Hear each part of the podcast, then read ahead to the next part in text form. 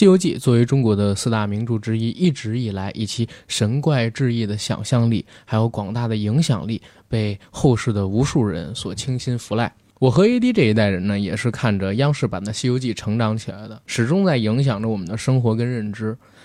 今天啊，我们的硬核电台就想跟大家聊一聊有关于西游的话题。是，嗯，然后坐在我对面是 AD 盖奶，AD 跟大家打声招呼。大家好，我是盖奶，也是 AD，AD 盖奶。哎呀，你是不是还在记恨我给你那名字备注的问题啊？没有没有没有，只是写不出写不对我名字而已，就是文化程度比较低，这文化程度确实比较低，我我都可以原谅。我第一次看你这名字的时候，我真的没敢认到底是哪个字儿。不是你不是没敢认，你是认不得。我真认了，但是我当时不敢确认是不是那个，嗯，所以就是我就写了一个近似字儿。对，这个要跟那个听众朋友们解释一下，就是。我的真名有点难写，是一个生僻字，饕餮。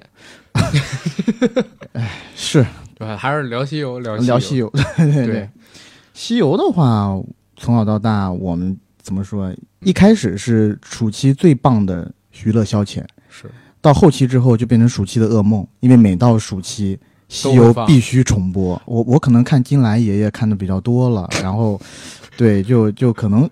稍显有一些腻吧，嗯嗯，有一些羞涩。呃，我我我反而想，就有时候会想看一些那种呃张卫健版的那个《西游记》，或者是那个呃香港那个影星叫什么名字来着？他也在就拍过 T V T V B 版那个《西游记》。陈浩民啊，应该对对对，陈浩民。但如果你说香港版的《西游记》，我一直以来都不把它当成一个正经的《西游记》去看的。它肯定不是一个正经的《西游记》，就是说我们的正宗。名门正宗肯定是央视这一版，这毫无疑问的。嗯，但我只是说，我看多了央视那版以后，我有的时候也会换换口味儿。那譬如说，我们动画，呃，这这片儿，从小我不知道你看没看过，韩国有一个动画片，黄五九什么的，呃，名字我都忘了，但我清楚的记得，那个孙悟空是踩个滑板。在飞着的，对对对对，而且它还有一些赛博朋克，还有一些小未未就是小科幻的情节什么的。然后日本有一个《西游记》的那个动画，我特别喜欢，叫《醉游记》。对，叫《醉游记》，而且还有《醉游记》那里面的人都特别帅。你看过吗？你不会是要说大波唐三藏吧？就是那个。然后除了那个之外，还有我觉得，我觉得那个呃片子呢，就是拍的特别好，因为你知道出家人，嗯，就是胸怀特别广博，所所谓叫有容乃大。有容乃大，轩然不止，是吧？对，所以叫就是大波唐三藏。对，哎，这个那个没有歧义啊。民宗委不会找到我们吧？应该不太会吧？本来就是一期胡逼的节目，对吧？但是我还想问你，你有没有看过邵氏七十年代的那几版《西游记》的电影啊？我没有，但是我清楚的记得在九十年代初，张彻。嗯，大导演，嗯，拍过一版叫《西行伏妖记》，也是一部雷片。我说的不是那个啊，不是那个吗？邵氏呢曾经拍过几部什么《西游记之女儿国》，是戏曲的吗？不是，《西游记大闹盘丝洞》。啊，就是就是你说的是有有一些集数，有一些集数的电影。哎，对，有一些集数的，你没看过吗？我我我从小对这方面就是涉猎比较少了。哦，我这个可能就是我擅长的地方了。是是，所以我就每天都比较精神嘛。你你就比较形容枯槁、萎靡、精神。没办法，随着年纪越来越大，上楼下楼变得费劲儿，起立蹲下就会头晕，时不时的眼前还有黑影拂过。我也不知道自己究竟是怎么了，你别管自己是怎么了，反正就是买红桃 King 啊、会员肾宝之类的东西 补一补就可以了。九芝堂浓缩六味地黄丸是吧？你好，他也好，他好，大家好，他好，并不 并不一定大家都好，你这个就不用强行了啊。作为一个这个电台主播，我一直相信我的人是要奉献给所有人的，我的一切都是要奉给所有人的。行吧，嗯。咱们刚才提了那么多有关于西游的影视作品啊，然后文化作品啊，有一个作品咱俩刚才没提到。哟，你说的那个作品，我隐隐约约怎么听到我耳边响起了一阵音乐的声音？那个音乐不会是？我欲成仙，快乐齐天。我欲成仙，快乐齐天。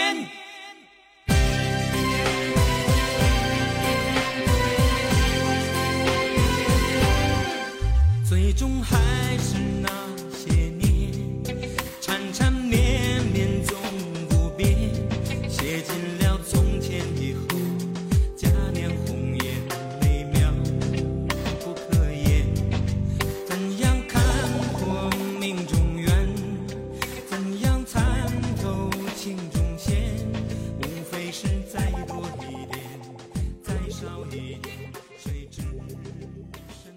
哎呦喂，我没有想到，原来 AD 你也对这首歌、这部剧这么情有独钟是吗？余音绕梁，三日不绝，是哎，不是二十年不绝。二十年不绝。这部戏《西游记后传》已经是两千年的一个作品了，到现在二十一年。每每在午夜梦回的时候，我有的时候会梦到孙悟空，嗯然后耳边会伴着他那句的呃台词。他的台词并不是从正版的《西游记》嗯嗯呃不是央视版的《西游记》里面出来的，嗯而是从《西游记后传》里出来的。我还没用力，你就倒了。对，但是我啊绕梁的是什么？啊我欲成仙，快乐齐天。这版歌啊，在电视上播的时候是没有这个歌词字幕的，所以我一直以为是快乐七天。这么了解我们这些小同学呢，就是国庆假期啊、啊五一假期什么的放七天。原来是后来我长大了之后七天酒店后来长大了之后就是七天酒店了。当我发现哦有一个东西叫七天酒店的时候，就想我欲成仙，快乐七天。就是这七天酒店里边到底有什么蕴藏的秘密呢？待他升仙，对，待他升天。天上人间，哎呦，一下就成了我心里边的一个慰藉。哎，真的，我这儿说一个题外话，作为一个北京人，就是我从小就知道有一个地方叫天上人间，就是不仅我知道，我身边所有的长辈、阿姨，就连我们老师都知道有个地方叫天上人间，就是全北京人都知道的一个地方，居然就到了一零年代之后才不见，也是蛮神奇的，对吧？嗯 啊，但但我至今没有进去看过，就是它里边到底有什么关于它传说天堂多，吧？没准里边就是已经取经归来的师徒四人正在洗马，对吧？正在给那马就是马杀鸡，对吧？搓背、可以，除毛，对吧？也符合这个洗浴的这么一个流程。天上人间应该是个正经搓澡的地儿。现在回过头去想，嗯，澡堂子吧，就是对澡堂子，澡堂子。嗯然后说回《西游记后传》，说回《西游记后传》，这个戏是真神。现在回过头去想一想，那个年代里边自己看过的剧《西游记后传》，绝对能在记忆当中有一地之谊。你知道为什么吗？嗯，我自己分析啊，因为它太奇怪了，就是这个剧太奇怪了，我这辈子没见过这么奇怪的剧。但我当时真的啊，我说实话，也不是对曹荣老师还有这一些影视之圈、呃影视影视圈的大前辈们嗯不敬啊。嗯，但我第一次看的时候，真的，我就觉得曹荣老师、六小龄童老师，但凡要是看到您的表演，真的，一棒子打死你都不过分。哎这块儿我还特地去查了一下，嗯这部戏开始的时候，曹荣当然是导演跟动作导演，当然他也是电影视效总监啊。我看了那个制作信息里边，但是我看他 B 站上边不是有一个账号吗？嗯，是他自己回顾快手上也有有，嗯现在天天在拍《西游记后传》，跟那个什么自己战斗力几千，就是呃《倚天屠龙记》魔教教主流出那些段子嘛，嗯对吧？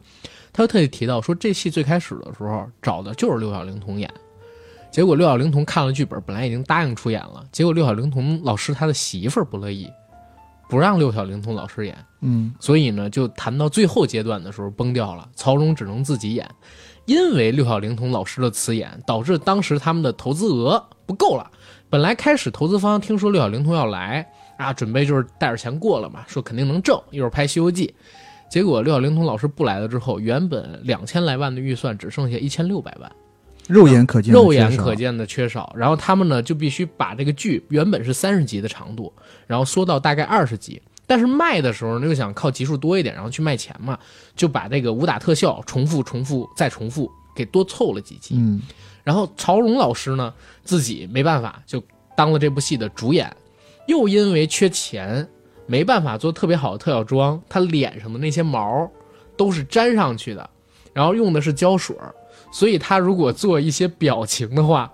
那个毛有可能会就会掉哎，对，所以他就特地回应一下，为什么这么多人喷自己，没没有表情，表情，好冷酷，他是一个冷酷的杀手。冷酷的杀手，朝鲜的冷面杀手，但是曹荣他是这个戏的这个呃嗯。武术指导吧？也是指导，然后他也是导演，但导演这个我看嗯。豆瓣上写了是叫李源的人。是叫李源，但是这部戏呢，他也是导演。我看他在那个 B 站里边亲口说的，啊，就是共同指导，对，应该是共同指导。反正这部戏，我觉得他应该是出了很大的力。他之前在央视版的《西游记续》，就是九十年代末的时候，央视不又拍了大概十几集啊，的那个《是他在吗他演的是一个什么哪吒三太子，啊反正是龙宫里的。龙宫里边的，当时打那个金鱼的那个怪的，对对对，他我记得我记得很清楚。他也是那部戏的武术指导之一。嗯嗯啊，所以在那个时候，他跟六小龄童老师有了一个呃很好的交情吧。但是没想到六小龄童老师就是害怕自己的老婆，最后没有办法来参与这部戏。对啊，不过其实演也还也是从可以了。也从另外一方面成就了一个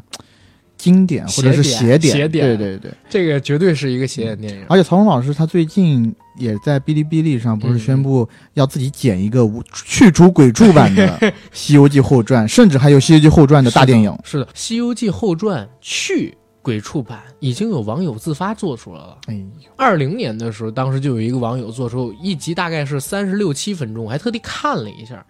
当然了，因为它没有原片源嘛，嗯，对吧？所以做出来的肯定就还是有很大的问题，你看上去不会连贯。啊，音效啊，什么东西，音乐也改没有办法，对对没有办法连起来。但是呢，就是我不知道为啥，我看着反而觉得失去了当年的那股味道。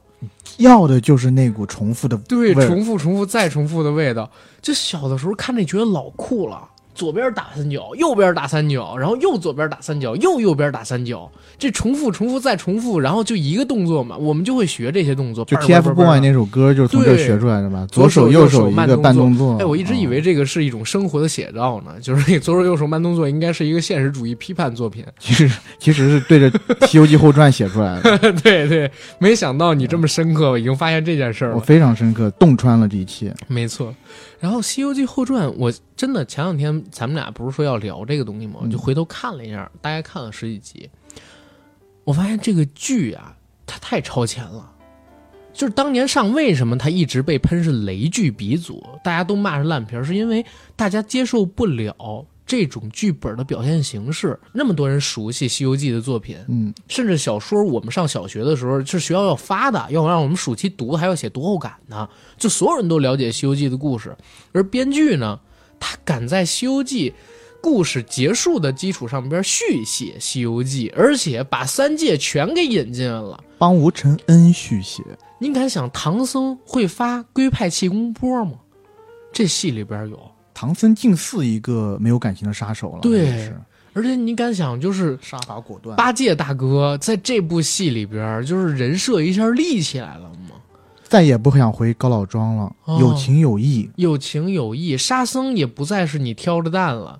现在的沙僧是一个，这么讲吧，在我心里边，沙僧大哥一直是中国摇滚第一人，哦，就是他是历史上第一个染紫头发，然后盘珠子的，而还还得盘那个人头珠子，骷髅你知道吗？对，玩骷髅的这块儿的，对玩骷沙僧髅这块儿的第一名，我靠！哎，在这部戏里边，沙僧僧是你你看过那个特别有名的对比图吗？就是哪个？就是色彩的对比图，嗯就沙僧紫绿刚好是 EVA 一号机，哦，我我惊了，啊操！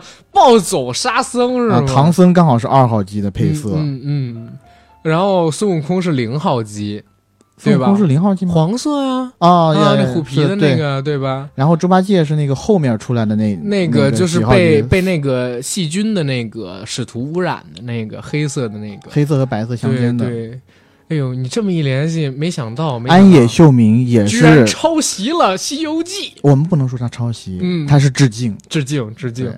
哎呀，致敬也他肯定也是个西西游，迷。没错儿。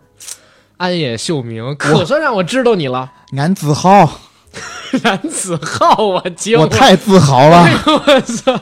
俺自豪。你说是俺自豪是吗？对对对，我听成男子号，我惊了，我靠！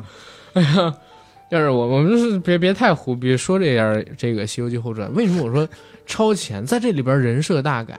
你想，原本我们都知道，《西游记》结束的时候，几个人呢取到了真经，然后各自被封了呃成佛做祖。唐僧应该是旃檀功德佛，然后悟空是斗战胜佛，八戒是个肥差净坛使者，然后沙僧呢比较倒霉，成了一个罗汉，嗯，对吧？但是呢，不管怎么样，人家都成了正果了。然后《西游记》的故事到这儿就结束，后边讲的就是这些真经传开的故事。嗯但是我们现在看到的这个《西游记后传》就很牛逼，完全颠覆，完全颠覆对。他上来第一集前十分钟是给你用各种各样的剪辑告诉你们西游浪边发生了什么事儿，大概每个怪物占个三五秒的出场时间，然后呢就说这些人取到了真经，被封了什么佛，然后回到了大唐。到了大唐之后呢，几个人大快朵颐，吃了一顿饭。悟空自己在屋里静修，这一块悟空就跟我们以前当中的那个认知不一样了，一点也不闹腾。嗯，曹荣老师面无表情在那坐着，突然的心生警意，小白龙哎叫他一声姑父，然后醒过来，大唐高僧。这个这个叫什么？唐僧大不是大波唐僧走过来跟他说：“玉兄让我告诉你说，长安城里边发生一怪事，龙泉剑不见了，然后如何如何。结果他们发现啊，渭河龙王跟泾河龙王之争，武德星君偏私，帮了渭河龙王，杀了泾河龙王。泾河龙王是小白龙的叔那个姑父，嗯，所以小白龙偷了剑，还要替这个泾河龙王报仇。然后就跟悟空说：大哥，你得帮我夺回公道。”哎，悟空特别有大哥样然后一下就找到天庭去，找玉帝，找如来，就要替自己这小弟还公道。但是玉帝跟如来他们呢，要不然就是相信武德星君，要不然就觉得这事儿太小了，就是到不到我们这个阶级，你得下边走程序，你比如说得到信访办啊，然后再交几层票啊，然后让一层层往下传，你你不能直接打那个什么什么专线。然后悟空这边就不服气，就开始闹嘛。但是这个时候他要表达的是什么？说，哎，这个天庭呢已经腐化。无能，特别僵硬，已经没有什么活力了，而且也不再什么寻求正义公道。紧接着，故事真正的剧情就开始了。原来就在这如来镇压了悟空之后没几年，大概就是他们取完西经的这个前五百年整，如来被孔雀吞到了肚子里边去。同时，在孔雀肚子里边的呢，还有一个是黑莲无天，也是一个传说中的大邪魔，法力跟如来是。不相上下。后来如来从孔雀肚子里边，哎，自己生了下来，吴天也就生了下来。如来把孔雀也供起来，尊为佛母，是吧？吴天呢，也就流落到了世界上边来，然后积蓄自己的力量。马上讲的是啥？吴天把如来给关了，对吧？把天庭跟西方世界给占了，教了一帮邪魔，哎，让这个三界全部颠覆，没错，全部换了一波人，换成不是幻化成。那些天界以前的官儿，那些样子，靠，一下让我想起这徐克老师《倩女幽魂二》，你知道吗？我靠，王大人、江大人、杨大人，你们都怎么了？你们都怎么只剩一副空皮囊了？就是看到这儿的时候，小的时候真是有点惊了。然后后边讲的就是悟空，然后还有他的师傅、师兄、师弟如何联合自己在西游路上认识的一帮好友，去寻找已经转世来到人间的。嗯，如来佛，他叫乔灵儿，是吧？叫灵儿，然后是这个天生自带女人缘的一个乔灵儿，就在人间大搞恋爱嘛。对，大搞恋，而且是多角恋，四角恋哦，四角恋是吧？反正我记忆最清的就是两个人，一个是碧游仙子，碧游对啊，还有一个白莲儿，呃，还有一个张呃张武贞，于月仙，对。陈武贞，sorry，仙，对对，他其实就是跟三个人，他有一个老婆，嗯，但是但是没圆房啊。啊。啊，没破身。网网上是呃是给他们取了个名字叫霸气霸气御姐白莲花，嗯，温婉少女碧游仙子，多情少妇陈武贞，但陈武贞是鬼变的，对。啊，最后也被这个白莲花和碧游仙子给杀了，是的啊，然后那个呃就上演了一把。一幕，乔灵儿就在这两人中间无法抉择的事情。对，没错。但是咱们不说别的啊，这个谢大脚老师这次我重看，我发觉她年轻的时候是真漂亮，而且是特别典型的东北美人，就是有大脸盘子，但是大脸盘不是什么大脸盘子，大脸盘子上边五官特别好看。真的挺好看的，但是年纪大了之后，虽然就是身体发福，但你其实看她五官，然后追溯她年轻的时候，你也能觉得应该是个美女。但是这次回看，发现她年轻时候确实漂亮，而且有味儿。月仙老师之前我看她访谈，是她专门为了去演这个谢大脚的角色，嗯，而增肥，短期内增肥二十斤，就是因为增肥二十斤，还搞了导致那个内分泌紊乱啊什么的啊，甭提多心疼了都。心疼可还行？对我。我我我就招了吧，就是我看《西游记后传》的唯一的一个原因，就是因为月仙儿。我不是，那我是，我必须得声明我不是。我就 confess 了。你知道我看的是谁吗？嗯，那你肯定是八戒。操！但是你说实话，这个月仙老师当时是确实漂亮，而且她还是个痴心的人儿，在这部戏里边，他是真有感情的对乔灵儿。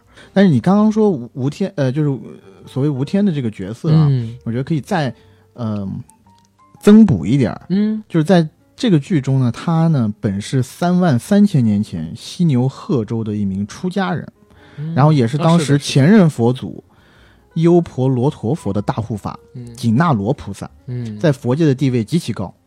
后面因为劫难而叛出佛教。为什么劫难？劫难呢？是这样，他这个之前的佛祖啊，让派他去南部世界的南部去传教。到一个地方传教以后呢，当地的那个相当于是市长吧，就嗯告诉他，嗯你如果能搞定三个最难搞的人，我就让你嗯把佛教在这儿传扬。嗯，这三个最最难搞的人，一个是小偷，嗯一个是恶霸，嗯还有一个呢就是妓女。花魁对他，他呢用一些手段都就搞定了前两个以后，嗯对于铭记这一块儿，因为这个铭记有意思，嗯，他在那边儿就是做营生的时候，只收手指头，对，就是所有跟他行房的男男的，他不要钱，嗯。他需要砍下你的一根手指头。嗯。那呃，当然了，原著就是原片里面有一句比较羞耻的台词，嗯。是这个铭记阿修嗯。啊对这个紧纳罗说的，说我一直在等待一个可以让我发抖的男人。然后这个紧那罗为了佛法就让他发抖了。哦，啊，然后这个时候阿修就爱上了他。是的，对，但是呢，这个市长就是那个地方的市长，所我们说说所谓市长啊，反悔了，还想要置这个怎么说啊这个呃紧那罗于死地，紧那罗就是吴天的前世。就吴前世，天的前世，嗯。就是吴天的好，就是好的那一面叫紧那罗。然后呢，阿修为了吴天而破了戒，就告诉这个市长说：“我可以跟你睡，嗯，我这次我也不，收你手指头，嗯。你放了吴天，那你放了这个紧那罗。”啊，干了这事儿以后呢，他因为自己违背了自己的誓言而自杀了。嗯。啊然后吴天，也就是当时的紧那罗，在南部啊、顺利的传教。嗯嗯嗯。传教完了以后，回到佛祖的身边，反而啊，佛祖说你因为破了情戒，嗯，把你赶出灵山赶出了灵山，嗯对，逐出佛门是的，啊。所以从这个时候开始，紧那罗对这个世界失望了。失望了，他就喊了一句“天不容我，我便毁天”，所以他叫无天，成了大反派。这段应该是，呃，我我想想，是那个杜琪峰老师指导的，周星驰老师演的那个济公。济公对吧？也是九世昌，阿修阿修也是九世昌济嗯，啊，在这个里边也是九世昌济的，但是他比济公那个故事其实要更真实，也更黑暗一点儿。是。对吧？就是屠龙少年反成龙，他中间有几个地方，我觉得我小时候看的时候确实挺惊讶的，嗯。就是说，呃，那个恶霸嗯。要取这个紧纳罗的性命。嗯，然后这紧纳罗呢，就跟他类似于打个赌啊，还是怎么着呢，就当着这个恶霸的面，自己拿刀刺了自己十多刀，嗯嗯嗯。然后也进入这个恶霸的梦里面，就嗯。告诉他，他之后的下场就是进地狱啊，这些东西，就是是的，是的，特别悲惨的一些场景对。呈现，然后让恶霸吓着了，然后恶霸这时候才转性，那个时候电视剧尺度真大，真的，对吧？包括这里边像刑天断头，真的就是以前的天帝一挥手，啪，脑子就炸开了。啊，对，他去那个挽救那个小偷的时候，嗯。小偷最后是被感动了，被感化了以后呢，他要断手明志，嗯，画面上就是拿刀直接把手给砍断，哦，然后但我记得是这时候特效那个是，但是血也喷出来了，哦是的，是的，然后紧那罗施佛法，让他又长出了一个新的手，嗯寓意新生。是，所以这个尺度是真的大。但是还有一个地方我觉得特别有意思，这个戏它其实可能还有一点点借鉴《西游记》，不是这个戏可能它还有一点点借鉴《七龙珠》的意思，啊，就是他去寻舍利，你还记得吗？十七颗舍利子，，对他要去寻，这是燃灯古佛嘛？燃灯古佛是上一个时代的过去佛留下来的嘛，嗯对吧？然后他告诉悟空说：“想打败吴天，单靠佛祖不行，他俩法力不相上下，而且佛祖现在又转世成乔灵儿了，跑下界谈恋爱去。东华帝君那边，你现在想打败他，你就得找出来上边的那个上古时代留下的十七颗舍利，然后这十七颗上古舍利集合起来，力量就太强了啊，就你肯定就牛逼。然后他们就开始去寻舍利，哎，这一段其实真的，我觉得可能也是受到龙珠的反影响，然后做出来一个东西。当然最后。那个大结局，大家知道哦，原来孙悟空跟女娲有关系，但除了跟女娲有关系之外，他跟上古佛界也有关系，他就是那十七颗舍利的最后一颗、最最中心那颗大的五谷舍利。悟空把这些舍利集合到一起之后，便要舍生成人，舍生成人。但是最后那个结局就是孝感动，不是什么孝感动天啊，就是大家呢一致祈愿让悟空回来。悟空本来已经失去肉体，已经死掉了，复活下来了，从天而降。这一段就也是有点像济公，对对对，对吧？最后那个周星驰老师本来已经在下界死掉，然后从天上又飘下来，如何如何？说现在没有了降龙罗汉，只有降龙尊者，真牛逼！其实也跟七龙，你这么说，其实也跟七龙珠，呃，Z 龙珠 Z 里头，他们打完弗里萨以后，应该是，呃，孙悟空也。孙悟空是打完沙鲁以后，孙悟空也死了啊！沙呃沙鲁之后，悟空死了。对，然后他不是也是被人救活还是干嘛了吗？呃，那个是跟这个不太一样了。悟空的话，好像他就没活呀。悟空打那个就是魔界的时候，是那个灵魂之躯回来参加天下第一武道大会，然后发现就是他们要复活那个那叫叫什么呢？最后的那个世界邪念的啊，对，打布欧，他一直没复活。但是是通过灵体给那个悟悟饭什么的助了一把力，打打败了沙鲁嘛？哎，那龙珠超他是怎么复活的？龙珠超的时候是到了那个什么，到了结尾需要他呃，是龙珠 Z 的结尾需要悟空复活才能跟那个贝吉塔合体，所以老界王呢就相当于付出了自己的生命让悟空复活了。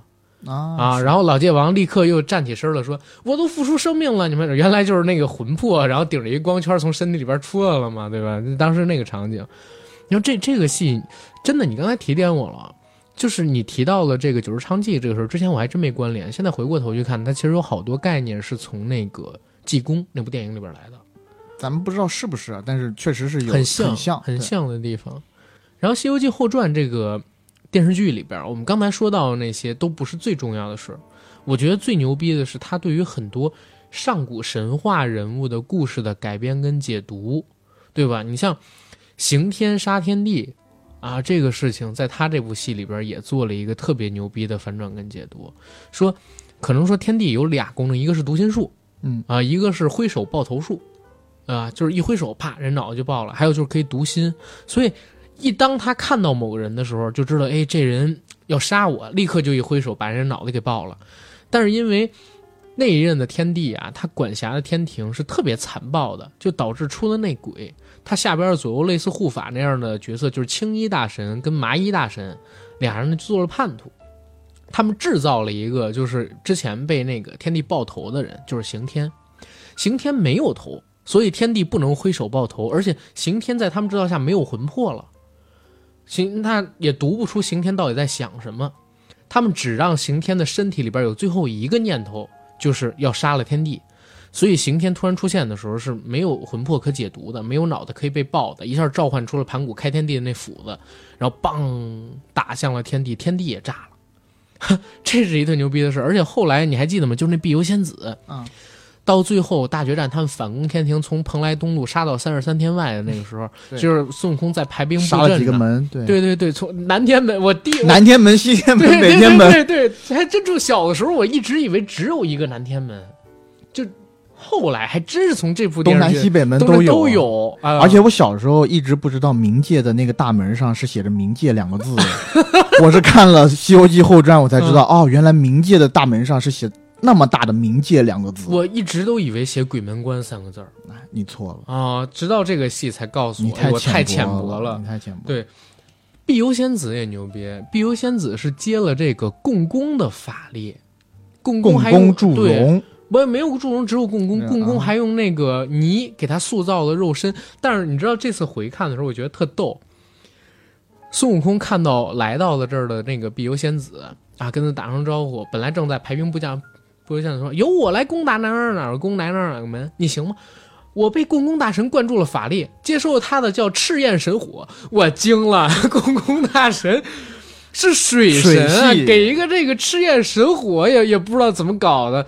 然后这这这这种 bug 在电视里边挺多的啊，而且哪吒也在这部戏里边有升级。哎呀，怎么说呢？就这里这部戏里面的选角啊，嗯我觉得有几个有可圈可点之处，嗯但也有失败的地方。嗯，尤其我特别不喜欢那哪吒，那嗯哪吒的第二性征太明显了，就胸太大了。大波哪吒，我这真的，我我一直想着是哪吒是一你哎不是清纯的小孩儿，他可能是有偶节儿，你知道吗？他还是个男的，但可能是偶节那偶节儿就在胸前长两个，长得挺好的，对啊，就是偶节儿嘛，哦光光白白嫩嫩的，对吧？行吧？是吧？哎，但其实我回过头去看，好像哪吒是这些女演员里边也算是颜值很高的一个了。她叫秋月，扮演她的叫秋月。是，但是没有那三个女主角颜值高呀，嗯嗯，也没有我的观音姐姐。对，哎，观音这部戏里边有打戏，而且不是直接挥挥手啊、摆树叶啊、洒圣水，她真是有打戏的，跟人亲身肉搏上阵啊，那可是。她这里头唐僧都可以那样了，就唐僧归派气功嘛，黄海冰，黄海冰那时候真是男神，刚刚演完《武林外史》沈浪，啊是吧？是。后来他拍完这戏之后水，月洞天也是。水月洞天不是他，水月洞天是那个新加坡港台合拍，是那个于波他们张拍的，对，于波、张晋、嗯跟蔡少芬什么的。他还拍了一个戏，就是他拍好多那个古装戏都是演大侠嘛。黄海冰那个时候还演过，武林外外史有没有？有啊，刚才我不说了吗？哦神浪，对，我这我我 我这个智商不太行了，我得 我得赶紧把我的双脚离地，让我 聪明的智商再重新占领高地。我也惊了，我靠！哦，对，他还说过呢，就是先确定的俩演员，一个是黄海波，一个是黑子。黄海波，你这个智商也不太行啊！我也得双脚我上一下疯了你这你这又想的是《激情燃烧岁月》去了？哎呦，我差一点儿，我差一点儿想到了前两年，因为今天早晨我刚看了一个营销号的一个视频，你知道吗？就是黄海波要复出，什么家里没有钱，父亲什么的还得跟朋父父亲得病，还要跟朋友借钱，这纯扯淡的营销营销号死妈，别这么说。但是说明那个黄海冰冰有一个戏嗯，那个《隋唐英雄传》啊，对，演这个秦叔宝自己的女人是是先被杨广给侵犯，后来呢，就是哎这一块我正好说，我小时候最生气的桥段就是那个女的非要去学这个在古琴里边放暗器，向杨广去报仇，本来她不用去。大家也都快把这个隋朝给弄没了，对吧？她非要自己去，那去了之后被杨广跟宇文化及给识破了，让宇文识让让那个宇文成都一下给他抓了，抓了之后，宇文成都把这个戏的女主角带进了天牢里边，然后自己先那啥，自己完事儿之后，让自己身后的一群侍卫轮流把那啥。后来这个女主角特别特别的惨，相当于是秦叔宝去救她的时候，已经整个人被凌虐到体无完肤那样一个状态，就是死掉了。这是我看过童年所有的剧里边最惨的一个女主角，谁都不能跟她比。你最起码要不然就是善终嘛，要不然就是惨的话自己自杀呀、或者怎么样。但像这种被很多的侍卫啊，还有反派什么的侵犯，然后完事儿之后就对吧？这种的真是唯一一个。哎，黄海冰演出的这个秦叔宝，哎，但是他那版秦叔宝里边有一个特别好玩儿程咬金。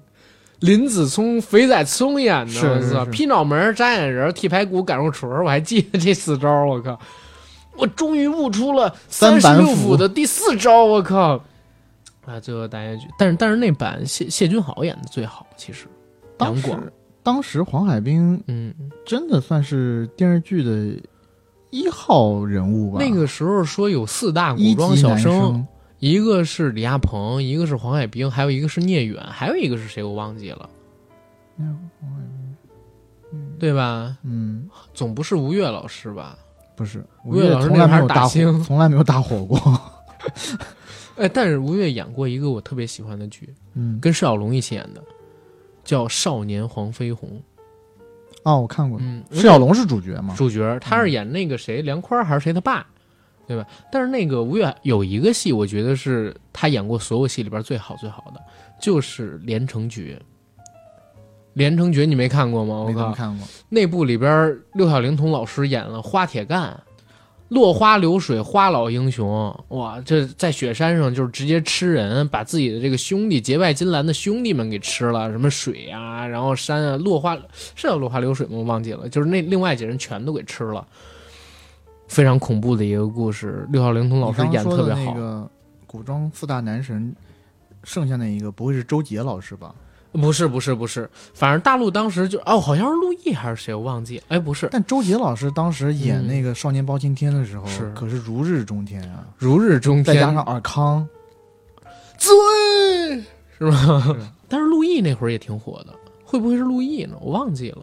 嗯啊，他们之后才是什么天涯四美，对吧？像是钟汉良之类的就上位了嘛，嗯对吧？然后黄海冰最近几年已经去《诛仙》里边演这个张小凡叔叔辈儿的人了。对这几年我是真的没有见过他在什么那种留下给人印象比较深的角色。他嗯是是我我认为他是比较早期的偶像派，就是大陆这一批里边算是比较早的偶像派，所以年纪大了一些之后，可能说就那啥，他实力上其实是要比现在的这些偶像派，我觉得要强多了。对吧？毕竟当年也是真演帅戏，对对对，还是会演戏的。然后我们再再说，就是另外一个最开始的时候签下来的演员，就是黑子，吴天老师的扮演者。最早签下来就是黄晓冰跟黑子，他们俩先引了一部分的投资额。黑子老师当时也是挺火的，演硬汉，是吧？然后吴天这个角色可能是黑子老师留下来的，被我们这一代的观众呃记忆最深刻的一个角色了。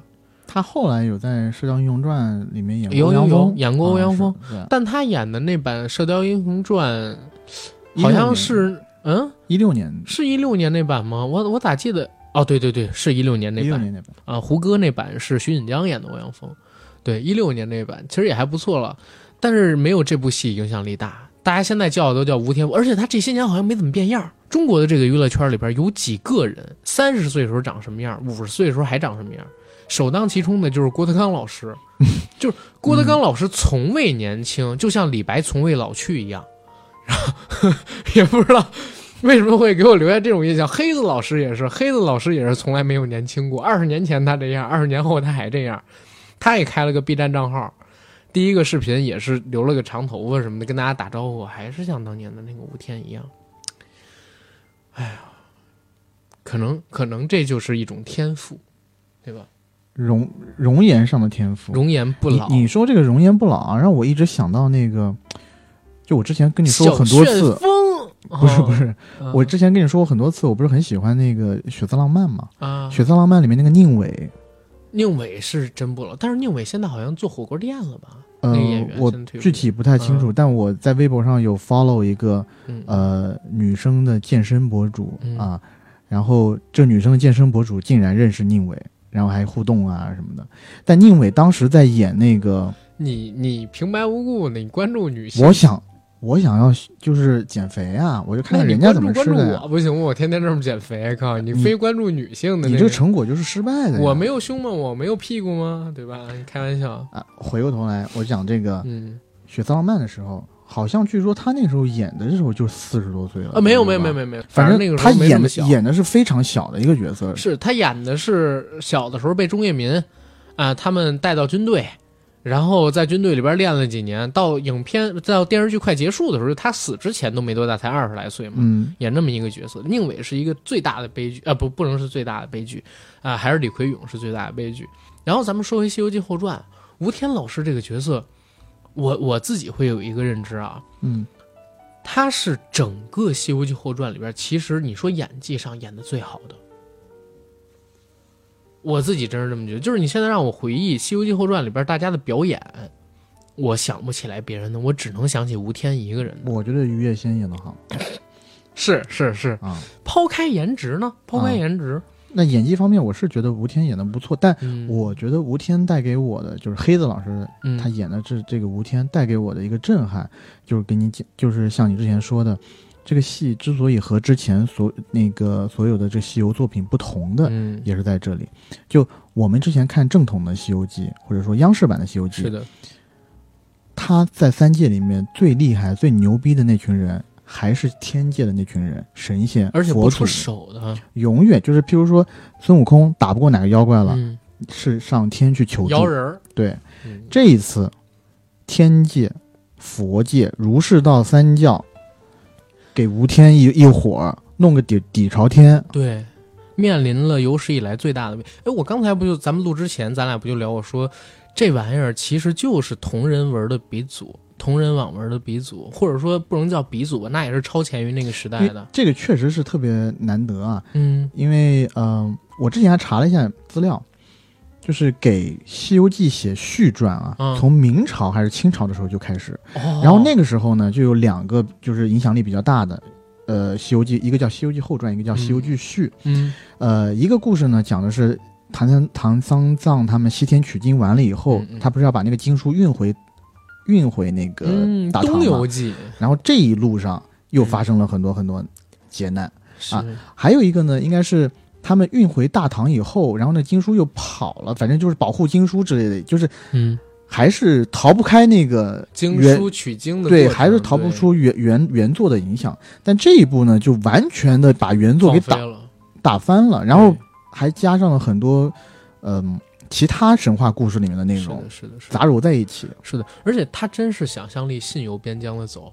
你看，在这个故事里边，原本意义上边这条取经路上出现的人物也都出现了，更多的是什么上古神话里边那些大神。哎呦，是啊，上古佛界里边那些传说、跟怪物、魔兽、反派都在这部戏里边儿说，而且三界，就是我我一直在想，二十年前就讲三界要崩坏的这种故事，好像还真没有。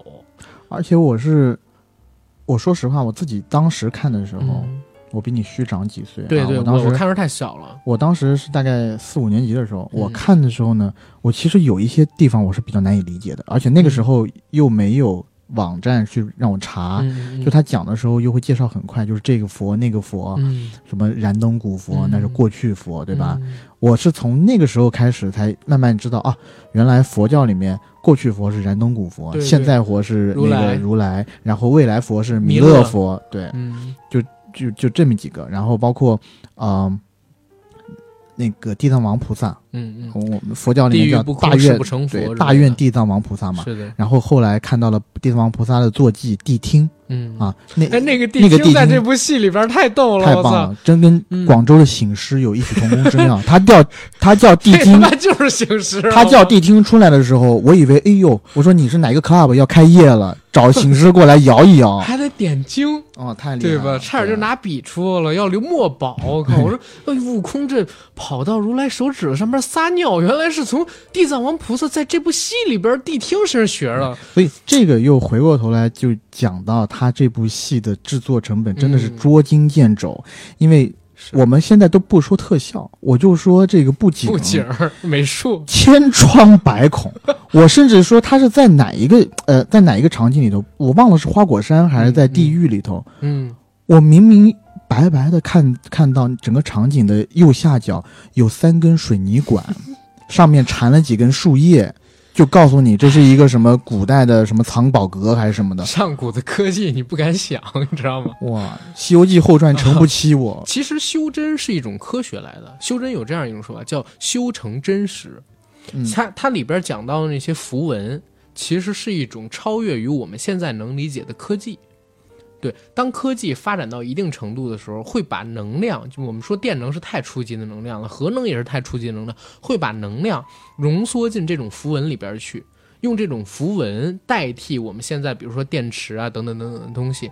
然后，当你可以控制某一颗符文，这颗符文里边，你想它有这种核能都看不上的能量，它的威力是有多大？所以这些先人其实都是科学家。当然后边我就编不下去了，我还认认真真听了这么长时间，我真是、嗯、不好意思，可能是编的有点过分啊。呃，但是真的，这个戏我我今天回看，不是这两天回看嘛。这个戏我这两天回看嘛，它捉襟见肘在哪儿？邵氏不是电影有一个风格，就是突然之间推轨，拉近这个人的正面表情，嗯对吧？塑造一种紧张感。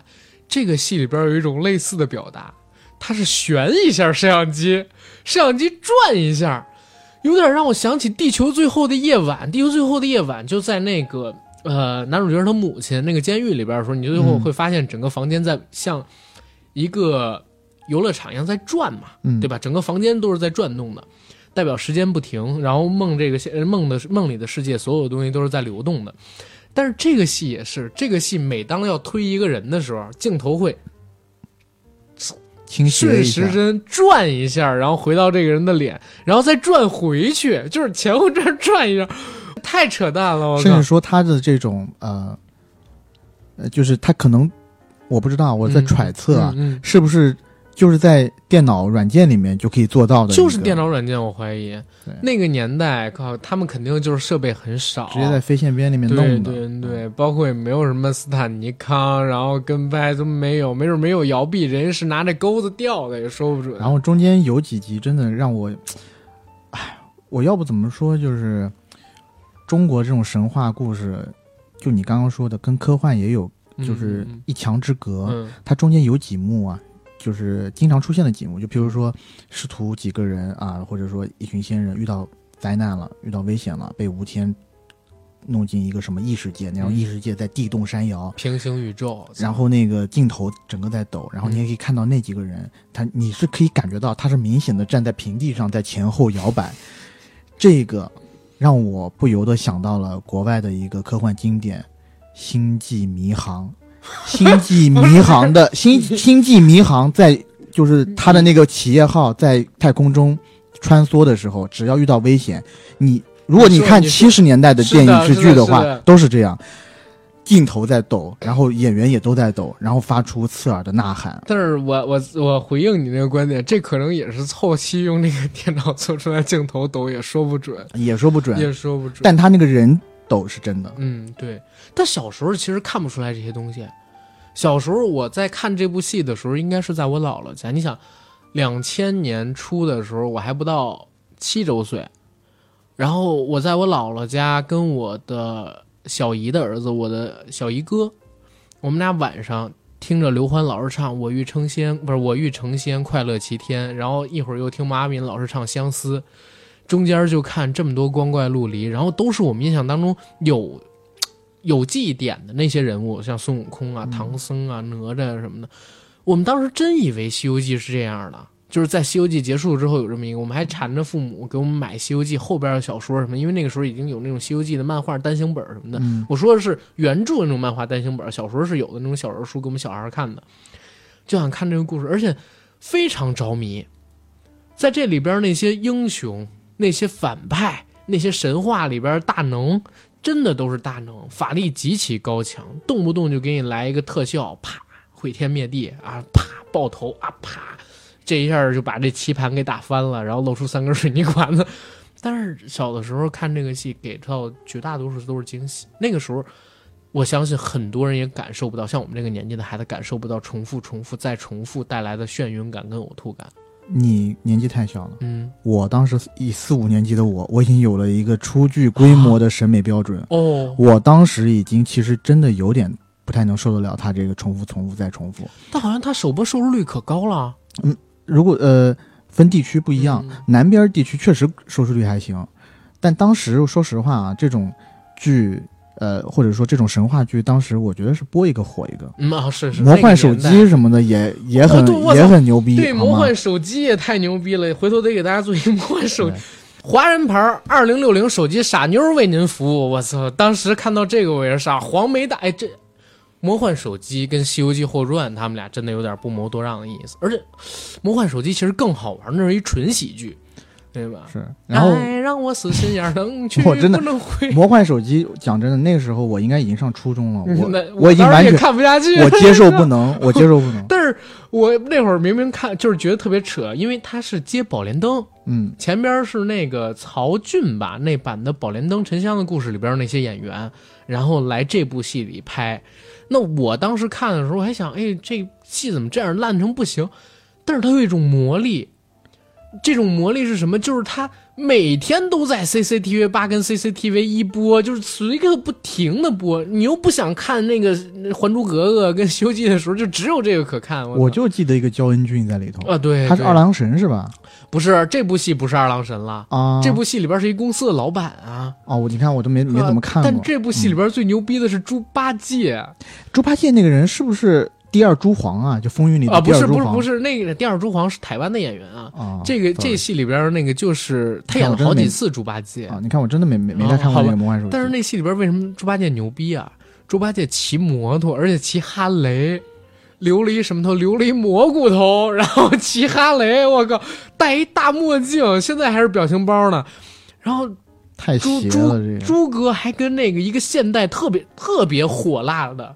身材特火辣，长相特别美丽的一个美女，一个辣妹，有了一段缠绵悱恻的爱情，而且最后那个辣妹舍不得猪哥，猪哥用自己的法力建了一道墙，猪哥走了，自己照顾好自己，哥不能陪伴你，然后转身离去，音乐响起，噔噔噔噔噔噔噔，呃，不是这个音乐了，反正是那个情景，我靠，我小的时候我就对这种东西。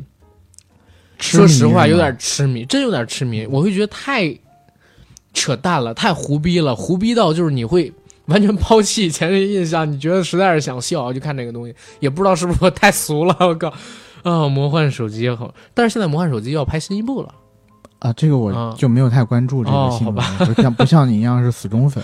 我我我真的是他死忠粉，我回头得整一个魔幻手机。我说回来，我那个看，就我不就说我小时候。有点接受，其实真的有点接受不能这个《西游记后传》的，因为我当时的审美可能已经到那块了啊，我我需要去接受一些新的东西。快溢出来了。中间呢，有有一块我记得印象比较深的，就在人间的宫殿里。嗯，那个宫殿我是真的没见过那么粗糙的宫殿，它就是一个红地毯。哦，你是说第一集那个他们去唐王的那个宫殿是吗？嗯，它其实有好几个地方，不不是。如果不是宫殿的话，就是那种比较大一点的场景，就是就算是西天佛祖的那个庙堂啊，也很简陋，你不觉得吗？然后就前面一个大的一个红地毯，但底下全都是你可以看到的那种水泥地。我这次看他们第一集，就是回到唐王宫带回西京的时候，弹幕上面有人说我认出来了，唐王宫是铁胆神侯的神侯府，就是天下第一里边铁胆神侯神猴府。我仔细一看，真是连都在横店广场那条龙都是这样的。我靠，对，可能可能确实是，那没办法，一千六百万，两千年的时候，这么一个神话剧，成本真的不高，它太低了，而且它的那个特效也比较粗糙嘛。我我如果没记错的话，好像当时爆出来央视的那个《西游记》。就演员片酬极低的那版本的续啊，我不是说八八级版那个八级版那一天才几十块钱一百来块钱一台摄影机，他们去拍嘛，就是九十年代末那个《西游记》续，那么低的演员的成本，还用的央视人马，成本都三四千万呢，还有钱去请香港的五指，还有钱去花，呃，就是现在你去看那个特效，其实做的也是可圈可点，是对吧？就当时花那个钱，真的，嗯，还是可以。这部戏。格局要比我们刚才提到《西游记续》大得多，它要做三十集，那才十几集。是，然后这里边还是神魔佛三界，还甚至还有鬼界四界了都。所以我就看到了一个妖怪叫白象的妖怪，他就是套了个塑料，就是塑料头套就出来了啊，然后可以清楚的看到，当他抖动的时候，他的眼珠和他的头套是分离的。对，时而看得到眼珠，时而看不到。这是一种人皮面具，然后叠钞的。我觉得这种呢，就是在如果是在最最近的一版，也也也有一版《西游记》让我也惊到了，嗯，就是类似的这种粗制滥造啊，也不能说粗，就是原来是因为经费所限嘛，嗯嗯。但郑宝瑞老师的第一版《西游记》，第一版电影《西游记》大闹天宫，大闹天宫刚开始大闹天宫的时候，中间就是万妖。嗯嗯嗯，骑奔的时候，嗯嗯，中间我分明看到有一个人，他就是光着身子，但是从头到脚是涂了黑色，就这么跑出来了。郑宝瑞老师那个《大闹天宫》，其实说实话，我是提前退场了。当时看到哪儿？当时是看那个万马奔腾龙马，嗯，结果你会发现全是 PP，不全是那个特效粘贴出来的，就是可能也就三皮吧，然后全是三皮三皮三皮叠在一起。但是我就我觉得纯纯粹糊弄事儿。但是那个哎，有一点挺好，那个三 D 效果其实当时挺好。它因为都是动对对，都是动都是动画做出来的，三 D 当当然可以啊。当然，它后面两部还不错啊。对它后面《西游记女儿国》我惊了，全是长腿大模，就是他当时还申请了吉尼斯世界纪录，你知道吗？全世界女演员最多的这个电影，他当时申了这么一个那个记录，而且那个《西游记》里边真的是美女如云，出狱啊等等等等那种场景特别特别香艳，当年做的，也成就了一段姻缘。对吧？嗯。赵丽颖老师跟冯绍峰老师的，啊，但是他其实三部里边做的最好应该是白骨精那个。三打白骨精，三打白骨精那一集应该是做的最好的，主要是我我认为真的巩俐老师那个劲儿是演出来了，嗯，嗯，这里我们要就是强烈的期盼一下他的那部《智齿哦对对》，，好几个朋友看过，吓说特我一跳我以为你说特别特别特别厉害。嗯，什么兰心大剧院？这个赶快把它掐了啊！好好好，嗯，呃，智齿智齿，智齿，然后真的智齿这个戏，我身边有人看过的说，想到了当年的狗咬狗跟军机，那就是狗跟军机，郑宝瑞老师回归啊。风格。我那年采访过一次郑宝瑞老师，就是他做《西游记女儿国》的时候，嗯。我提了一个问题，差点他他他当时吓得烟都掉了，啊，你说什么？提的什么？这个剪掉啊。然后我给他提了个问题，就是当年，操，你知道，就当时那个警觉，就立刻就看我那设备，我当时带录音笔去，就立刻啊看我设备，然后然后这我我说我我我说我关了，我关了，然后他说啊，国就是国语还特别差，但是他个儿挺高的，是就是那个关关于这个事啊，我我真的不知道啊，什么就是粤语，就是那个特别烂普通话。然后我知道好像是有这么一个事情，但是是我老师他们在做，然后我自己对这个事情没有参与啊，嗯然后怎么样就撇得特别干净。然后他旁边那个助理还是什么，听到我们这个问题就赶紧，哎，这个问题不能问啊，这个问题不能问，我操！然后我但是当时他那个就是他一下儿，整个人就本来特挺痞子样的，跟我们聊那个各种各样的话题嘛，他是那样的，啊，突然之间就整个人噌一下子。有警觉了。我操，这个政治敏感度太高了，我至今记得这个。他人还挺好的，他人挺好的，人挺好的。而且他就适合搞这种有点邪的那种。哦，对对，他那第一部《意外》，当时我特喜啊，欢，意外我其嗯实郑宝瑞真的除了那三部《大闹天宫》，对对都还可以。都还可以，我挺喜欢他那个风格。我觉得《狗咬狗》那个片子真是把人变成疯狗，李灿森和艾迪森都但是这那部戏里边就是陈冠希碾压李灿森的表演。那部戏里边，陈冠希演的特别好，完全碾压的就是李李灿森显得比他疯狂多了，各种嗯吼，但是陈冠希就面无表情的那种样子，就已经把他完全给压过去了。但是我说回《西游记后传》，说的说回《西游记》，《嗯嗯嗯西游记后传》里面，我还有一个特别呃印象深的一个点，就是、嗯。因为这这个里头，我们之前都说了，呃，八戒、沙僧、嗯唐僧嗯，都和我们以往的印象不同，是。但最印象不同的是孙悟空。啊，孙悟空在这里头，面无表情的，一是面无表情的，二是就是特别有智慧，啊他几乎是智商最高的，而且好冷静啊。名侦探孙悟空。对这部戏是一个特别典型的，就是男主又当导演，又当武术指导，甚至呢可能还参与一点点编剧这样的一个戏应有的状态，就是把自己写的已经是近乎完人了。就是啊洞孙悟先机孙悟空应该是当时我看这部戏能坚持下去的唯一动力。嗯嗯，然后我每次看到乔灵儿搞恋爱的段落，我都非常的尴尬，因为那个时候时间段我应该 suppose 是和我爸妈一起看的，然后搞恋爱的段落呢，时不常会有一些尺度比较大的出演，哎对对，我这时候就会假装双目失明。间歇性装双目失明，嗯或者是尿遁，就说哎呃，我感觉到气氛不对，音乐一起，我就说啊那个呃，我想去上个洗手间，然后就去了。然后有的时候嗯他的这段暧昧戏还非常长，等我上洗手洗手间回来以后还在暧昧，哎呦，又臭又长。你说到这种尴尬的桥段，我小时候遇到过一个，就是《水月洞天》。嗯当时呢，应该是童战呃跟蔡少芬演的那个角色被喂了春药，然后当时童战就浑身发热。当播到这个桥段的时候，我妈跟我爸立刻就把我跟我姐赶到了我们自己的房间去，不让我们看这段了。然后我呢，第二天知道早晨有重播，我就看了一下，结果看到了看的也浑身燥热不？是，结果看到了一个，就是那会儿还不懂呢，嗯但是现在印象会很深。就是那会儿看到了一个让我这辈子都觉得特别好玩的一个，或或者说特别无语的一个桥段，就是童战刚趴在那个蔡少芬身上，就被那个蔡少芬给推开了。蔡少芬说：“你你拿手指头捅我肚脐眼干什么？” 然后，然后俩人就没事儿了。后来才解释，那个春药过期了，你知道吧？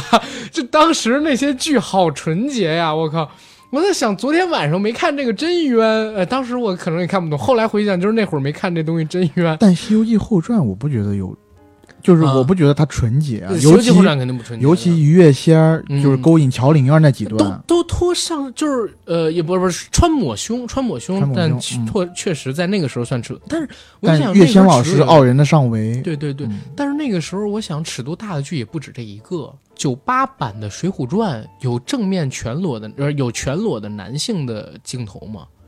就是他下水的，我小的时候看那个电视上边播《水浒传》，就在 CCTV 一嗯看到了、那个孙二娘他们不是开黑店吗？啊，那啊个尸体是吧？对，要把那个嗯男扒扒光，然后剁成肉馅儿。那个时候出现的男人的身体都是全裸的，还露着下体的，哎后来就都没了。当时那个呃，王思贤老师是叫嗯王思贤吧？就是金莲儿的扮演者，啊、好，对对对，跟那个跟西门庆、对他们西俩人门官人对对两个人在那个激情那那段激情戏那里一一很段美，一段很美。三段，我天啊！你几段子我我就记得是非常美，因为啊前两年我刚看了那个《水浒传》二十周年大剧首，嗯然后他们在央视做了一个，就是央视的一个音乐频道还是怎么样，做了一个《水浒传》音乐的那么一音乐会。嗯他们演员采访上还说呢，说三段激情戏，他们俩第正好是第一集就拍这个，然后俩人之前也没什么思想建设，上来就拍，然后怎么样，拍好几遍。我记得是那个西门庆嗯，吃跟他吃饭的时候掉了个东西掉在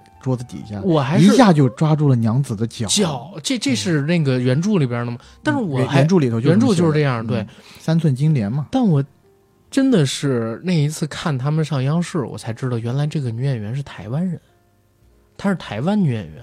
我，现在已经完全没有台湾口音了。就是我看他那个采访，就完全是大陆人说话的。他其实还有几段，就是前头那个阎婆惜那段，对，也很也也也很，而且那个《水浒传》值得讲的，就是就都是好演员。啊，太好了。你像宋江老师，就是李雪健老师，我他提们我们反诗，我们要花一段，就是重新开一期节目讲《水浒传》。讲讲水浒，对对水对浒真是水浒真是大流，氓，大大大流氓的故事，这真是。全都是大流氓，全都是大流氓，全都是哥哥弟弟的故事。我靠，嗯，对，那真的李雪健老师是亲手，那我一个镜头下的长镜头提那个反诗，那个书法，我靠，现在没有现在做。我们现在看李雪健演嗯那个，就是觉得没无出其右者，对。甚至之后应该是那个演老炮里头那个，呃李，sorry，李雪健老师没演老炮儿啊，那那我知道，就是后面出了一版零几年的《水浒传》，不是啊。他演他演的嘛，就是那个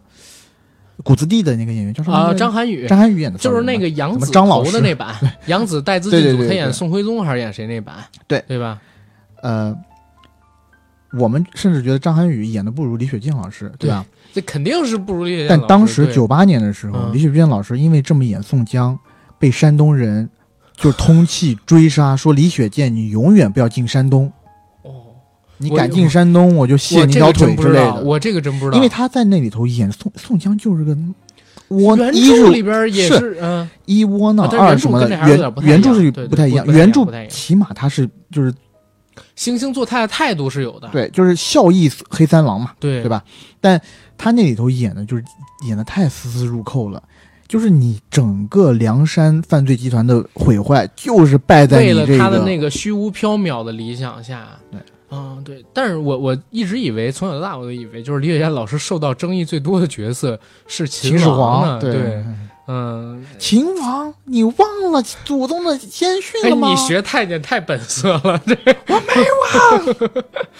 我靠！但是但是那版秦王也得，那版就是《荆轲刺秦王》，其实是舞台剧的一种尝试了。但是但是也也回头回头再说，回头再说，可以嗯。给李雪健老师再弄个节目。李雪健太好了，太好了还有那个呃嗯，《横空出世》里头演的那个军官的角色，我我之前记得我爷爷在我小的时候跟我一起看那个电视上边播焦裕禄，嗯，有一个镜头，李雪健那个腿胖起来了，就是肿起来了，用手一摁，有一个小坑，有一个小纸坑，然后我爷爷看到这时候就哭了，就说这才是共产党员，然后怎么怎么样，就在那儿真的就哭起来了，太好了。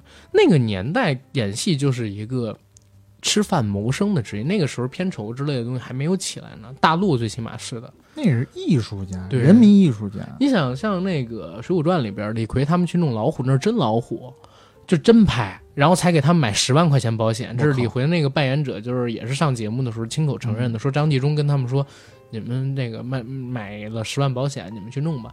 而且鲁智深原来才一百七十斤。为了这部戏，剧组给他批了蛋白粉跟鸡蛋，让他每天狂吃，他长到了两百六十斤。然后他跟李逵他们几个人每天还打招呼，哎，今儿长多少分量？我长四斤啊！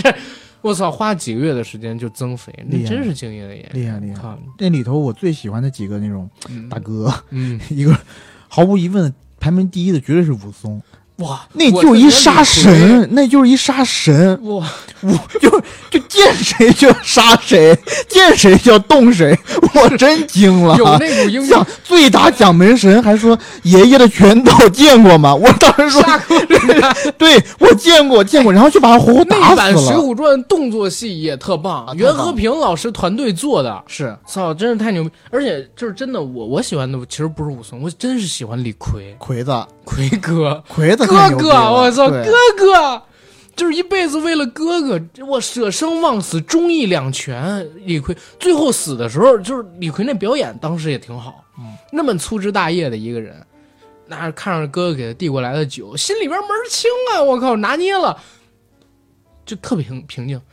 哥哥，那个先走一步，先走一步，然后怎么怎么样。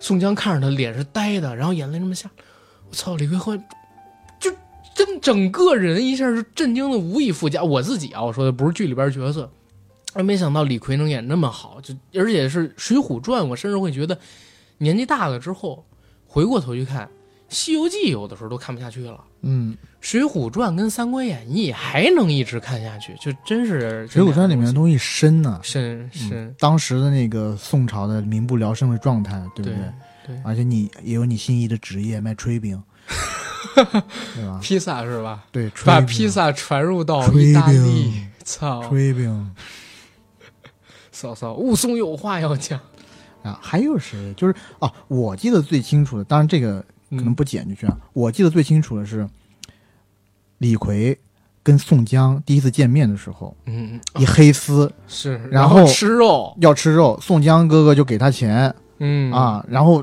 他一上来就要跟宋宋江哥哥就就就要就要吵就吵闹嗯吵闹是吵架，然后戴宗这时候就过来，你这黑丝，你日日念日日日呃日思夜想念叨的宋江哥哥是谁？你有眼不识泰山。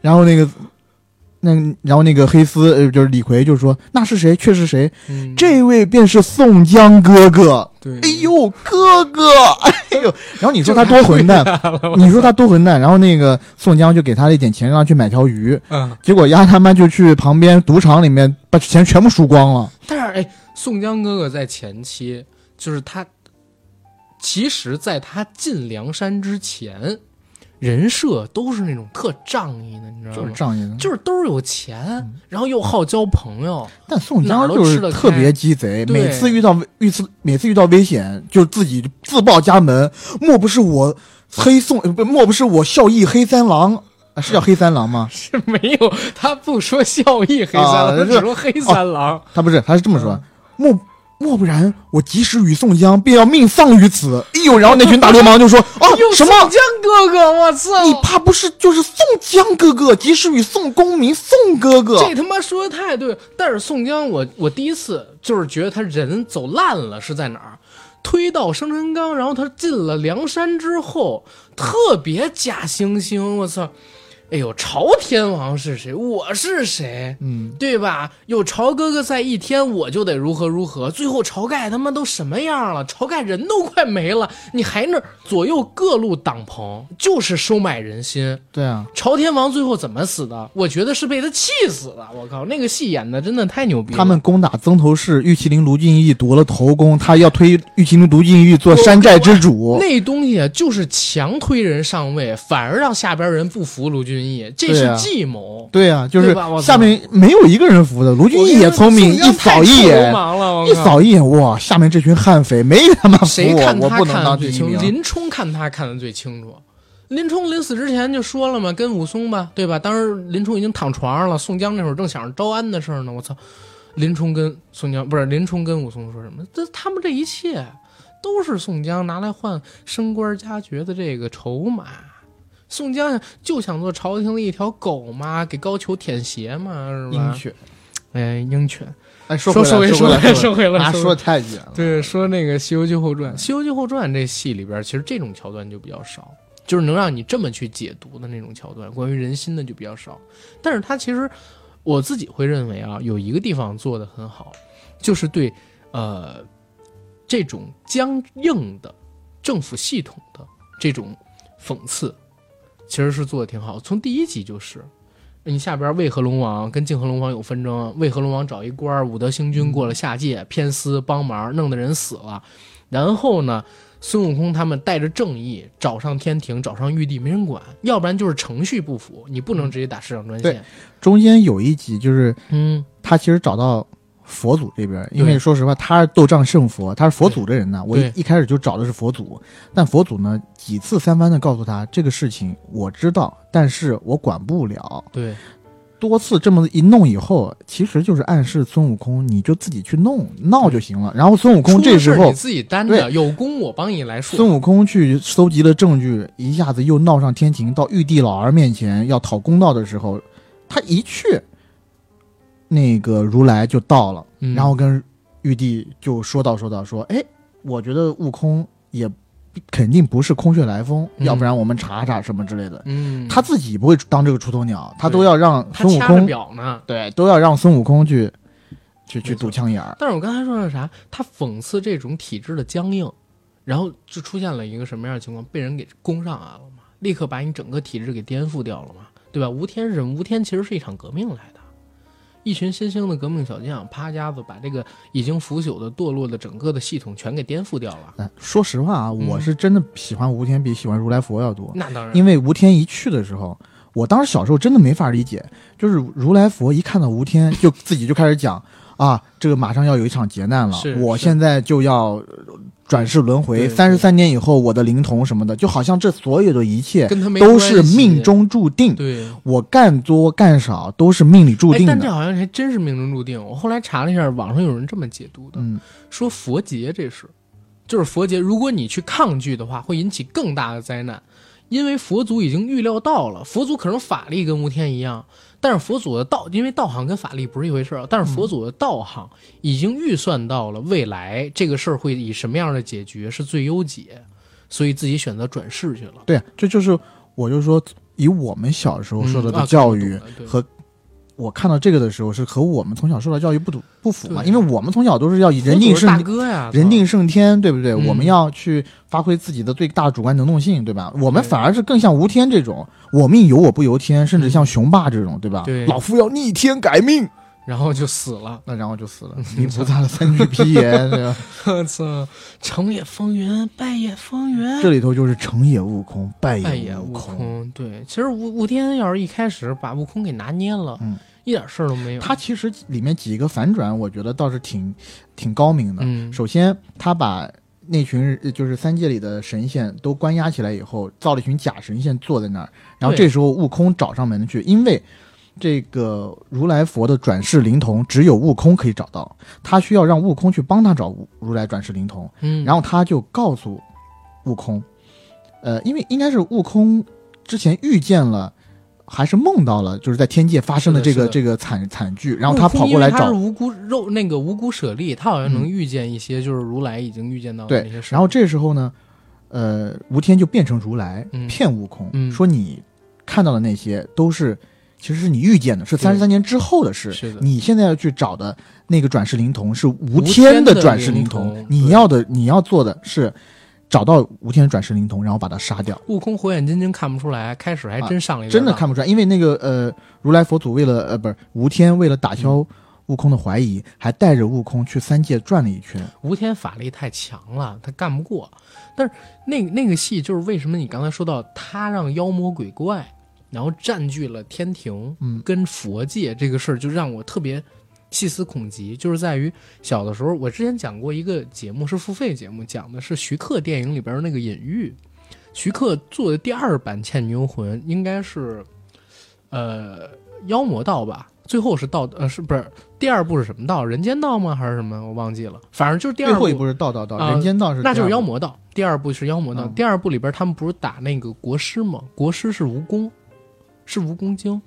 然后国师干了什么事儿？他把满朝的文武全都给抓起了，吸干了他们的血肉，窃取那个当时皇朝的龙脉的龙气，想要借机化身为龙。左拳打开了天，然后在那个朝廷里边，他安排的人都是肉皮囊里边是妖魔鬼怪，他的子子孙孙。嗯，等到一叶知秋啊，然后包括宁采臣啊，他们这批人追到了国师的祭坛的时候，国师正在那儿他妈渡劫呢，正在那儿蜕壳呢。然后他们看到满朝文武全都坐落在这个祭坛的周侧，然后说江大人王那怎么了？就是你们满朝文武怎么只剩下空壳了？就当时那片是九零年上的，我操，我他妈惊死了，我靠！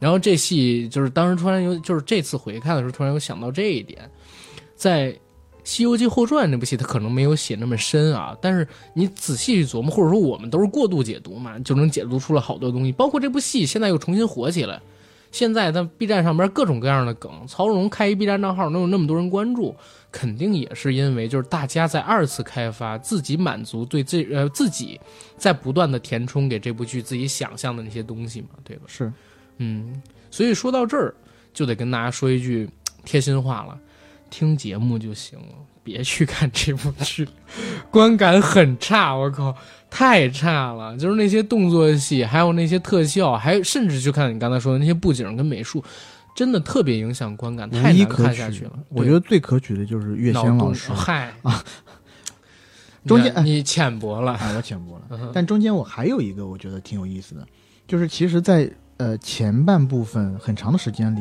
悟空不是都和猪八戒打个搭打个搭档嘛？嗯，但其实我们看到中段的时候，发现这个猪八戒其实是吴天的护法哦是的是的变的。变的，然后那个他的护法那个时候叫黑莲，但其实黑莲的原身就是六耳猕猴。嗯，六耳猕猴当时在呃西天取经的时候是被如来如来给压的那个金钵，然后怎么怎么样给弄，不是，呃然后让孙悟空打死了。对，然后猴族不是生死簿被吊销了吗？对然后他就不能转世然后是吴天到一个什么黑暗之渊还是什么把他救出来，身体，对，然后让他做这个护法黑莲。对，然后说到这个，我我想到那个咱们今年春节档的那部呃《新神榜哪吒》里头不是也有一个孙悟空吗？是然后他其实我我有点记不太清了，但是嗯他有很长一段时间也是以一个就是大家观众会觉得他是六耳猕猴。嗯嗯那样一个形态出现。嗯，其实关于六耳猕猴做的最深刻的一个戏，也是童年的，是《东游记》。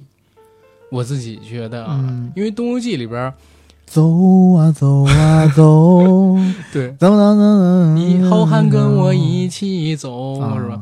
那里边呃就是他编呃不是无所谓不唱这歌啊，他那里边就是六耳猕猴的影子，以为自己是孙悟空的影子，嗯。你，还记得不？我记得我记得。然后嗯，孙悟空呢怕他伤心，因为他一直崇拜大圣，就跟他说你是我的影子，你不是什么其他人的影子，你要向善啊，如何如何，他就一直告诉自己，哎，我是孙悟空斗战胜佛的影子，我一定得牛逼起来呀，如何如何的，就是那个印象还蛮深的。这戏里边关于六耳猕猴的印象，我我我自己没有那个那么深。他其实这个戏里头，六耳猕猴在他被发现是六耳猕猴以后，就很短时间就被打死了。啊，是是，哎呀，这个戏其实你给我印象最深，还有他们在寻找就是乔灵儿，或者说跟乔灵儿接触的那段时间里边，嗯乔灵儿展现出的那些戏份，真的有点让我想起宋江。就是李雪健老师演的那版本的宋江，也特别假惺惺的，满口仁义道德，然后最后做的事儿就挺男盗女娼的，不是他做的事儿似乎都是出于善意，但都是他妈牺牲别人。你知道，我觉得乔灵儿是谁转世吗？谁啊是谁的前世吗？诚心啊，是何书桓的前世。有那么点意思。我何书桓害了依萍、如萍和孟萍，孟萍这里头乔灵儿就大玩四角恋，而且我觉得你可以呃后期可以给观众听一个乔灵儿对于那个于月仙老师扮演的陈武贞、嗯嗯嗯，有一段对于爱的探讨。探讨跟理解，啊就说我对你，我感觉我是爱你的，但这种爱是一种因嫉妒而生恨的爱，因为别的男人得到了你的呃身子，却没有得到你的心，而我就偏偏要得到你的心，但这却不是我想要的那种爱之类的，嗯非常的绿茶。何止是绿茶，简直是绿茶。不过我觉得啊，乔灵儿这个角色，他是必须得这样的。如果不这样的话，怎么能凸显孙悟空在这部戏里边的高伟大正光，对吧？乔灵儿就是太圣母了，我小时候我可能我就对这种所以说他是。诚心转世嘛，就是所有的东西从他的角度来讲，都是为了大义，对吧？为了拯救，嗯然后为了公平，为了爱，但是他最后伤害了所有的人，所有围着他转的都不行，而且他一直不开窍，你怎么就不开窍呢？我靠，一直让他开窍，然后变成那个佛祖嘛，然后他还不死，他有佛光护体，对，吴天弄他都弄不死，佛光护着他身上，然后吴天就得真个等着三十三岁的时候，等这乔灵儿长大了，然后回来干自己。总之这，这个故事，我现在回过头去看，他最牛逼的地方就是他的脑洞，他超前，他就是一个网络同人小说，而且你想啊，就是两千年代的时候，那会儿网络小说写的还是什么《悟空传》，嗯，还是什么第一次亲密接触，什么金鳞起飞池中物，都是零三年的，他比那还早三年，对吧？这是一开挂爽文，大男主就是孙悟空，孙悟空把哪把把那个哪吒什么一群人团结起来，干翻了连如来都打不过的对手，对吧？最后呢，还赢得了全世界所有神佛的爱戴，然后转世出来了。出现在大家面前的时候，又是一法力惊天，一个大家齐呼大圣，是这么一个故事。我靠，这实在是太超前了，在当年他被批那个时候也是可以理解的，嗯就是太挑战大众的认知。大众那会儿又没接触过网络小说，哪知道什么叫修真？对，而且觉得这个是在戏说经典对，嘛，细说经典，对，戏说不是胡说，改编不是乱编。那个时候的观众也是抱着这种思想的，所以其实我一直对廖小玲老师，虽然他给我寄了律师函，但是我一直对他抱有他崇敬。给你寄了律师函吗？哦，因为我当时做了一期关于六小龄童六学的节目啊，然后哦让我把节目删掉，对，然后这无所谓啊，但是我一直说实话，我挺崇敬他，我认为他是一个保守在旧时光里的一位老艺人。哎，你这个怎么好像像陈凯歌说 说某位艺人的时候说辞怎么了？这不啊？是没有，对？我觉得可以借鉴。是吧？嗯是吧？保守在旧时光里边一位老艺人，对吧？然后他看到这部戏的时候，我相信，哎，他在那个年代还没有像现在这么恪守在老时光里，因为他是想演的呀，是对吧？聊到最后阶段的时候，他老婆不让他演，他才没演啊，所以他不批评这部戏，戏说不是胡说，改编不是乱编，他得批评其他他自己没动心想演的戏。他太超前了，所以其实我还挺佩服这个剧的编剧的，对，挺牛逼。这编剧叫什么名儿啊？这编剧叫钱钱雁秋，然后呢，钱雁秋。他最出名的代表作嗯确实很牛逼。啊，最出名的代表作是《神探狄仁杰》，神探狄那几部都是他又编又导的，哦。厉害吧？我其实还看过他另外一部戏，叫《石敢当》。啊，这是你刚节目节目之前跟你聊的，就《石敢当》那个戏，当年我看的时候，我说他怎么抄《西游记后传》啊？就是剧情跟《西游记后传》一模一样，只是吴天改成摩罗，如来改成玉皇大帝，然后玉皇大帝还是六小龄童老师演的，然后孙悟空改成了石敢当。这其实所有的剧情基本上你都可以认为是一致的。当然了，因为《石敢当》这部戏有更大的投资，他好像把那个呃《西游记后传》里边被省略掉，因为投资额不够，省略掉那些戏份给拍出来了。但是那个剧当时看的时候，我并不知道，呃，这个编剧俩编剧是同一个人，我一直认为他是抄袭。而且导演嗯，也是也是石他，石敢石敢当的导演也是他。他也是导演。然后我仔细看了一下，我发现他和那个张子健老师的关系非常好。哦张子健老师就是演元芳的扮演者。哦，然后我看了他从两千年之后几乎所有的电视剧，只要是他他编他写，都有张子健，张子健老师。还演了石敢当呢，石敢当也应该也是主角吧？主角他就演的石敢当，啊，嗯，是所以实在是一个圈儿，一个轮回，一种循环，对吧？一种循环，也不知道是不是在百度贴吧待过。然后关于《西游记后传》，其实我觉得咱们可以说到这儿了。是，我觉这期得差不多。这期节目二十分钟《西游记后传 》，五五五分钟的魔幻手机，还然后有还有十五《分钟传的》《水浒传》，说了四十分钟的大流氓。呃，但是其实也是关于这部剧没什么太多能说的，它是一个爽剧的一个梗剧嘛，对吧？我觉得，因为网上其实有很多就是过度解读的东西咱们今天解读的还不够多吗？啊，是吗？啊，sorry sorry，对 我就觉得就是如果再解读下去，那就真的太过度了。再解读的话，就得讲那个刘皇叔的故事了，对吧？刚才我讲得剖析每一个人的三界什么的，那得问那个前就是这个编剧老师，嗯把每一个人的人物小传拿出来看一下，才能知道。太牛逼了。行，那这期节目先聊到这儿吧，好吧？得嘞，啊，然后这期节目录制的时间呢是三月十九号，距离女神节已经过去一段时间了。但是呢，我跟 AD 还有个事儿想跟大家来聊一聊。第一个事儿呢，就是想加群的，加 J A C K I E L Y G T 的个人微信，让他拉您进群。然后想进北京群的，也在这里边跟他说想进北京群，就会拉你进来。然后也请关注我们的官方媒体账号“硬核班长”的微信和微博。